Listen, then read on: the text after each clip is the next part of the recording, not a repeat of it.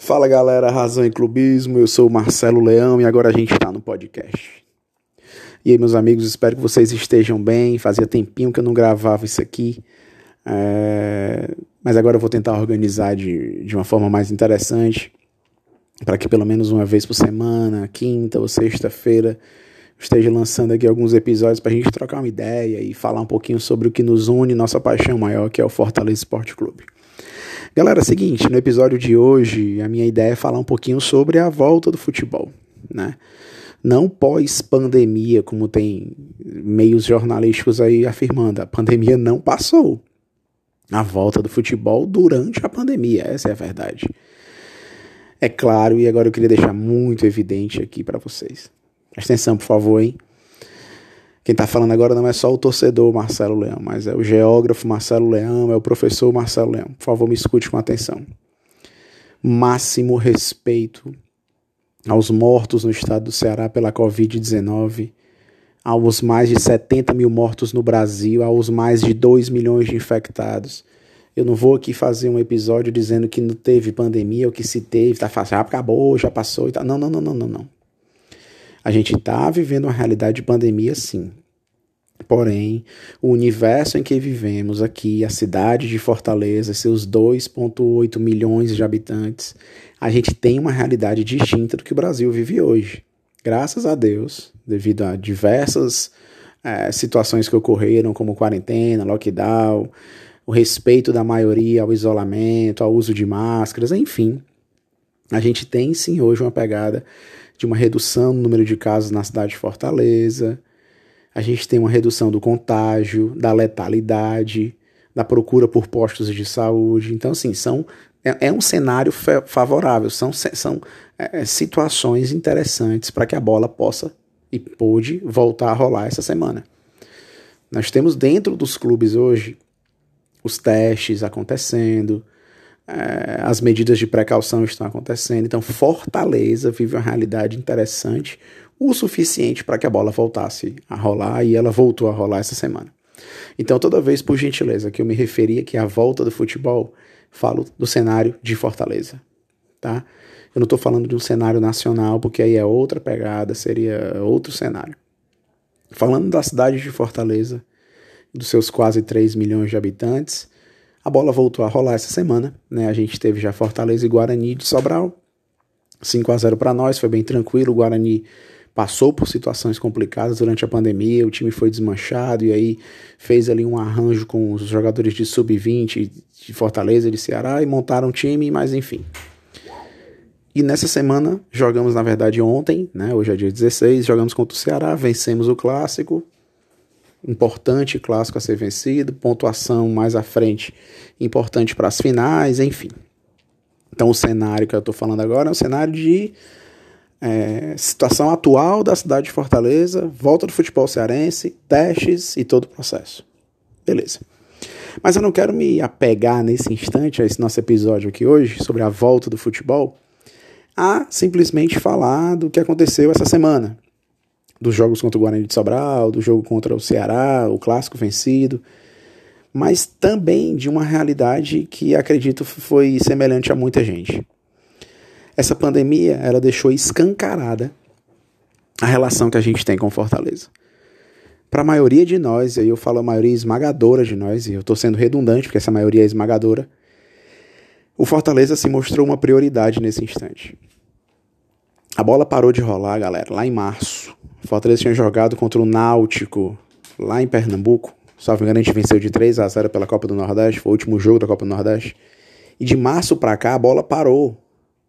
E você gerir um clube, meu amigo, como Fortaleza é, que necessita de arquibancada, de renda, de chegada de patrocínios, do patrocínio maior que é a sua torcida, gerir um sócio torcedor sem a bola tá rolando que para muitos a imagem do sócio torcedor ainda é simplesmente uma imagem de eu paguei, cadê minha entrada no estádio? O cara às vezes não se percebe como um sócio do clube de fato, como alguém que está ajudando o Fortaleza a pagar contas, a manter elenco, a pagar funcionários, a gerir o clube. A gestão precisa disso. Você fazer o Fortaleza funcionar março, abril, maio, junho e julho sem a bola rolar é complicado. E nós, torcedores, também. Eu não vou enaltecer, que não estou enaltecendo nesse instante a diretoria. Eu estou tentando, ver se você entende o que eu estou dizendo. Eu estou falando da gente, torcedor. Daquele cara que perdeu grana na pandemia. Daquele cara que a situação ficou complicadíssima. Que ele teve que cancelar o sócio, mas mesmo assim comprou um produto oficial. Que ele participou de uma live, doou alguma grana. Que de alguma forma, direta ou indireta, ele permaneceu ao lado do Fortaleza. E é a nossa maior marca, né? A gente vem vivendo essa realidade de não abandonar o barco mais intensamente, porque isso na verdade é um marco da nossa história, mas mais intensamente dessa última grande série C para cá. Quando a gente tem ali de 2010 para cá o caos e a torcida do lado. E essa pandemia agora, né, esse momento que a gente está vivendo ainda, ele carimbou essa, essa tendência da torcida do Fortaleza, que é ser uma torcida de dentro do clube. Né? A gente faz parte do Fortaleza. Não teve um dia sequer que a gente não tivesse informações do Fortaleza, que a gente não acompanhasse direto ou indiretamente, desde o Instagram de jogadores, a da diretoria, preocupado, tá tudo bem, não tá, fulano tá doente, fulano pegou, não pegou, o time tá treinando, quando será que a bola volta? Isso com a cabeça ansiosa de uma sociedade adoentada, a gente dentro de casa preocupado com a nossa situação financeira, econômica, é, nossa situação emocional, com nossos familiares. E no meio de tudo isso, preocupado com Fortaleza. Porque mesmo sem perceber, eu posso estar falando isso agora e tu está se dando conta disso agora. Fortaleza faz parte da tua vida de uma forma muito maior do que tu imagina. Isso ficou provado agora. Nós não perdemos sócio torcedor. Fortaleza aumentou o número de sócio torcedor durante a pandemia, galera. E a gente vem alavancando aí, por exemplo, agora, números significativos no YouTube, aumentando o número de inscritos. Enquanto eu tô gravando esse episódio aqui, a gente está chegando na casa dos 150 mil. É o maior clube do Nordeste em número de inscritos no YouTube. Mas, sabe, isso não significa nada, não. O que é, cara? A gente está falando de uma geração informatizada, brother. As redes sociais têm um peso muito grande. Desde YouTube, Facebook, Instagram, Twitter. A interação com a torcida. Isso é uma coisa que os patrocinadores veem com bons olhos. E o Fortaleza está tá despontando de forma avassaladora no Nordeste com relação a isso. Num momento de pandemia. Eu lanço uma blusa cara. Sempre vou bater na tecla que eu acho que a blusa é cara para a realidade que vivemos. E a blusa vende pra caramba e não foi nem entregue. Nós compramos uma blusa do Fortaleza, a Tradição 2020, com a promessa de que receberemos. Nós não vimos a blusa, nós não pegamos na blusa. Nós acreditamos e compramos é mais uma demonstração do quanto Fortaleza é família da gente, é religião da gente, é nosso dia a dia. E isso é intrínseco demais às cores do Fortaleza. Você pode prestar atenção, cara. Olha, que, pode parecer viagem minha. Tu olha pra rua, vai na rua, velho, vê alguém andando com a blusa do Fortaleza. Imagina que ele é um cidadão com problemas, uma cidadã com problemas, com ansiedades, com medos, com angústias, com certezas, incertezas. É uma pessoa normal, comum. Mas parece que quando veste a blusa do Fortaleza é como se fosse uma armadura que diz assim, ó, tá vendo aqui, né? É um orgulho diferente. Você vê que o cara anda todo paludo assim, tá? E aí, beleza? Então, como é que tá? Tranquilo? Faz parte da gente, é um orgulho do caramba. Então, seja lá qual for a fagulha de coisa positiva que aconteça, a gente enaltece, a gente vibra, a gente gosta. Porque a gente fez parte daquilo. É o que eu sempre falo, gosto de comentar de vez em quando, que o, o sofrimento né? Ele vai é, forjar o nosso sentimento de amor. Nosso sentimento foi forjado na dor. E isso faz uma isso cria uma relação de cicatriz na pele, entendeu? E a gente tem orgulho de fazer parte da construção e da reconstrução que Fortaleza vive no atual momento.